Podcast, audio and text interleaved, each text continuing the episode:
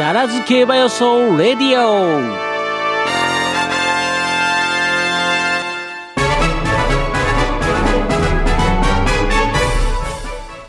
はいということでねここからは予想コーナーでございます。えー、ポッドキャストでもね後ほど公開しますので、はい。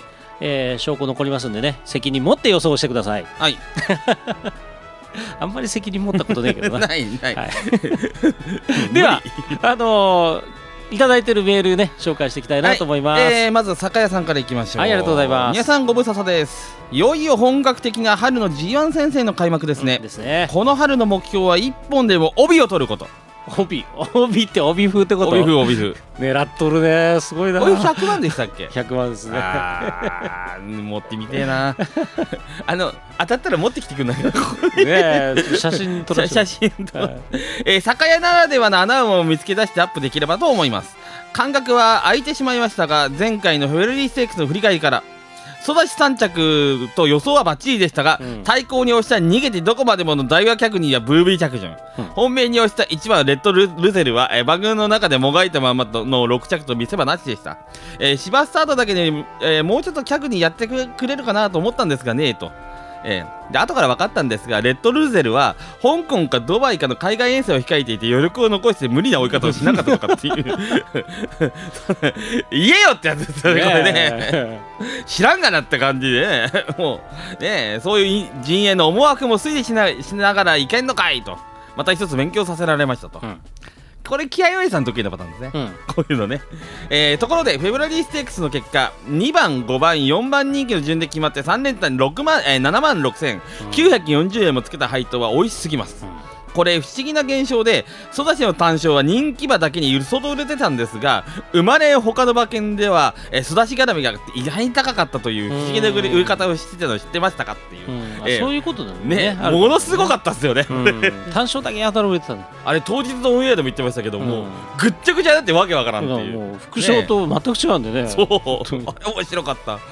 えー、まあ取れて選ばない話ですけどね、うんえーさて高松宮記念の予想に参りましょうか、うん。有力馬が多数いて何から言っていいような難解戦です、えー過去のステップを紐解いてみても本命対抗は阪神カップ組と阪急杯組のえー距離短縮で臨む馬が、えー馬を今回狙ってみると、うん。えー一応頭は18番グレナグレナリアガース、うん。はい、初の 1200m を克服すれば G1 で構想してきた末足で外からビューンと飛んできそうですと。はい。で対抗のダイアトニック、うん。えー、一昨年の3着馬ですし馬券になる確率高いと評価しています、うん。連下で狙いたいのは若干人気薄の3番シャインガーネット。シャインガーネット。はい。人気になるであろうメイケイエールのコンマ0.1コンマ1秒まで、うん。ね、詰め寄った、えー前走の足が再び再びならここも馬券になりそうですと。うん。でもう1頭は8番。ジャンダルム。ジャンダルム。はい。長く低迷していたこの馬が復活の兆しを見せていますと、うん。そして酒屋が超特大な穴馬を見つけてきましたと。うん。すごいっすよこれ。ほう。10番キルロード。ヒルロード。はい。えー、格がまだまだまだ下でノーマークの存在ですと、うん。多分最低人気はブービーあたりでしょうかと、うん。ブービーですね、うんえーちょうど中ほどから花切りはこの馬ですと、うん。まあい一番前からいくと、うん。えー毎年スプリント系の速い馬がいてペースも速くなりがちな傾向のレースですが今年は緩いペースになることが確実、うん。何が何でも浮世の馬もおらず短期でスイスイならひょっとしての期待も膨らみますと。うん。安城も菊沢ジョッキーがいかにも穴を開けそうですと。うん。9番の逃げで外から追い込み差しの展開を描きますと。で馬連は、えー1418を厚くしてあれですね。3、えー、810ですかね、はい。でワイドも一緒、うん。で馬単も1418の裏表を抑えて181着を集めに買うと、うん。はい、それから、えー、1418の二等軸を、えー、3810が、えー、3連系の狙い馬券と、うん。えーご存知の通り酒屋は3頭しか馬券にならないから3頭しか買わないという思想のもと穴を狙うのはあの2ゲームですと、うん。はい、ここを当てて春の弾みにしたいもんですと。はってなことですね。はい。えー次、えー、気合いさん。いはい。ですね。えーはい、1月は行く馬。うん。2月は逃げ馬。うん。3月は刺す馬 え あっというじゃあ4月は何だっていう。4月は。4月はなん何だだろな。んだなんだろう。あっという間に春 G1 シリーズとなりました。えこんばんは気合い親父ですとフェブラリーステークスのことはもう遠い過去 最後に切ったカフアラウに勝たれてしまい馬券も撃沈で13番人気で掲示板括弧のタイムフライヤーのおかげで春 G1 に臨む、えー挑む、えー資金はできましたあそれがすごいですよね。あれで人気薄でね 買いましたよね、でいきなりのトップギアスタートです、うん。なぜなら今宵未明にドバイがあるんですと。ははシーバクラシックは有馬記念と同程度の賞金ですと。は最近の為替変動にお気をつけください。ああ円安だ。いはい。さてもうオーソリティがね。なんかなんだろうこう世界のこうなんかけあの何、はい。流れが変わってる感じがするな、ええ。さて高松宮記念。電撃のヒーローロードカナローが懐かしい。うん。でいきますとうん。本命は親父パワー炸裂お父さん世代の期待の星。うんダイヤトニックから入ります、あー。先ほどね、ええ。あの気合気合じゃあの酒屋さんも挙げてましたね。はい。あ ちなみにあの気合いさん2年前もダイヤトニック買ってますね、はい。えー好意から指す競馬になるでしょうと、はい。えー別に炎上必至の、えー安成節が聞きたいわけではないですがと。はい。最近インタビューも含め騎乗成績の調子が戻っていることに加えうん。カナロは主戦ジョッキーということもあり、うん。今回の宮記念親父復活がキーワードかと思います。となればもちろん対抗はい。対抗もちろん。まあもちろんサリオスです、はい。えー、1番枠からのインベタ23番手はい。えーレシレシステンシャを生かせての絶好位置を横綱の馬体で幅を利かせての先行策ですと、以下残った時のレシステンシレシステンシア。で刺してくるであろう大外回しのグレグレナディアガーズ、うん。えー問題はメイケエールがいけるのか否か、うん。ね、レシステンシアの頭を叩けばハイペース必至、うん。えー馬場も土日の豪雨が残ったので、えー先行有利ということで、えー行きたい馬は前へ前へ。ただし、日曜日はあのえーち天候戻りの中京の風とスパイラルカーブは外から乾かしていきますと。要するに今風でうん。乾きやすいんですね、で加えて3月は差し馬。うん。ということで穴っぽいところはカナダラの地で、うん。えーレイハリア、うんえー岩田息子とコンビでかコンビで米子ステークスを勝ったロータスランドまでと。うん。ちょっと長いんだあれですね、うん。これ。まああの馬券長いんでちょっと言いませんけど、うん。えー一応言いとこうかな。114からえーこれ総流しあ総流しじゃない、えー、と1579141718を、うん。に流す形ですね。3連単はいはいはい。はい。ということでね、はい。ございまして。頭2つで決まったら大変なことになりますいね馬券的には大変なことになりますいろんな意味で大変なことになります、はい、えーっと。まあそれはまあ裏でということでね。はい。ああとちなみにパッとそうジャンさっきねあの酒屋さんジャンダルムのピャッと見たらビリーブの子なんね。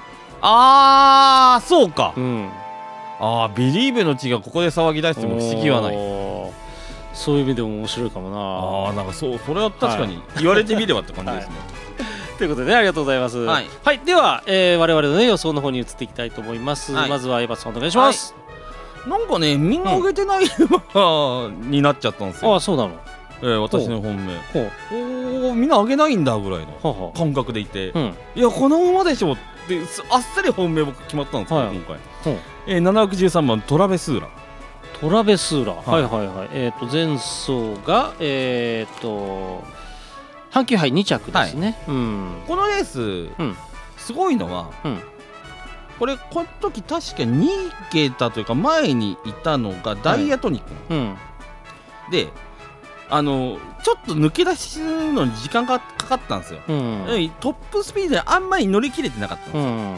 だけど内側をダイヤトニックの後ろずーっとついて後ろがいなくなったらスッと出てあの半馬身ぐらいまで来たんですよ。うんだから余裕はあったんですよ、うん。ただレースがこうじゅ順調にはあまりいかなかったんだけうど、ん。でさらにこれ見てください。馬体重。うん。えー、2走前の体重がはい。470キロじゃないですか、うん。1走前な何キロですか？プラス22そうプラス22なんですよ、うん。太め感全然ないんですうよ、ん。ちょっと余裕があるぐらい、っうん。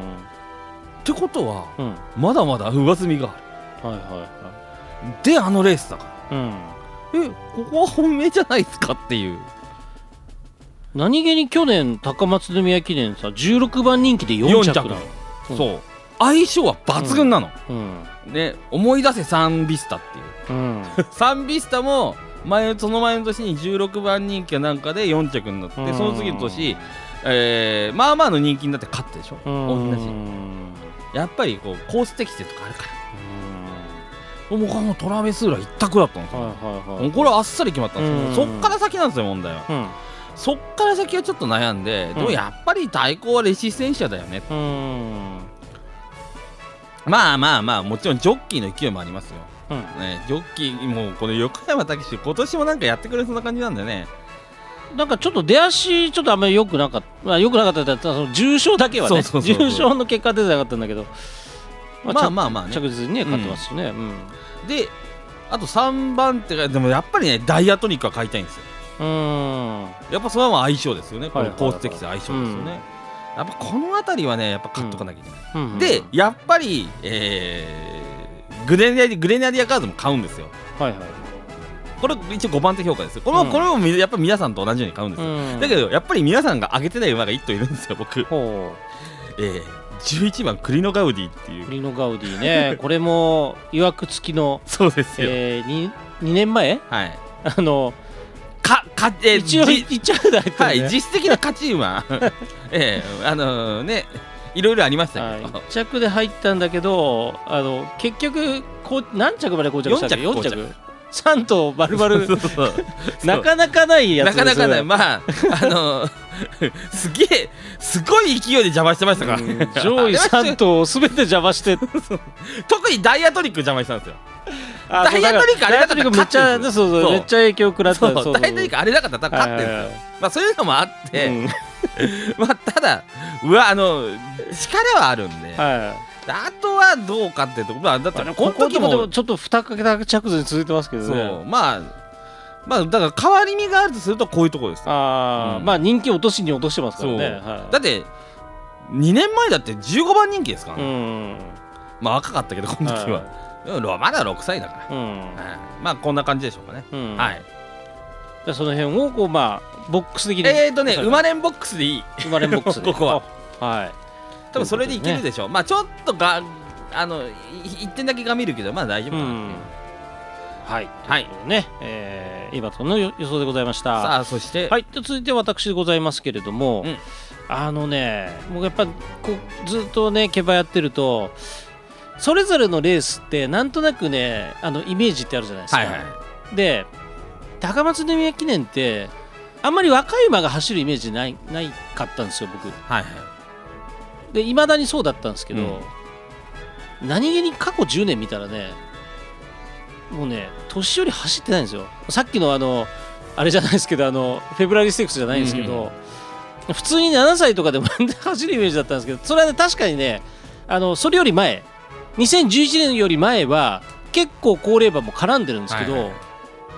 あの2012年以降のこの10年間は、あの、上げるとね、4歳馬がまず9頭、うん。あ馬券絡んだの。が 3, 3着までに入った30頭が。でそのうちの4歳が9頭。5歳が10頭。6歳が10頭なんですよ。で唯一7歳で来たのは2015年のエアロベロシティで外国馬なんですよ。そうですね。はい、懐かしいですでもこれちょっとまあ論外と考えるとですね、もうあのしかもあれ千馬ですか？うん。そうそう。で考えるともう4歳5歳6歳で決まるんじゃなかろうかと。なるほど。この流れは変わらないだろうとあのフェブラリーステークスの反省も込めて、はいはいはい。ということでちょっともう思い切って7歳以上の馬をまず切るとこから始めようと。全部？全部切る。ダイヤトニックも切あ全部切る。はい。だからに、ね、有力どこでとその辺とか。ダイヤ、トニックトラベスーラね、あとまああとまあさっきねあージャンダルあビリーブの子供かって言ったジャンダルムも切ることになるし、えー、とそれでね12345頭まず切れますね、はい。で12残り12頭ですよね。で、えっ、と、あとは、もう一つね、ちょっと調べた中で、4歳の時にうん、この高松宮記念で馬券に絡んだ馬、まうん。あ、そんなに数はないんですけど、うん。